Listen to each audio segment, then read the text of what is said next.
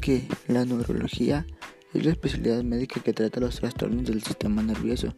Específicamente se ocupa de la prevención, diagnóstico, tratamiento y rehabilitación de todas las enfermedades que involucran el sistema nervioso central, sistema nervioso periférico y el sistema nervioso autónomo.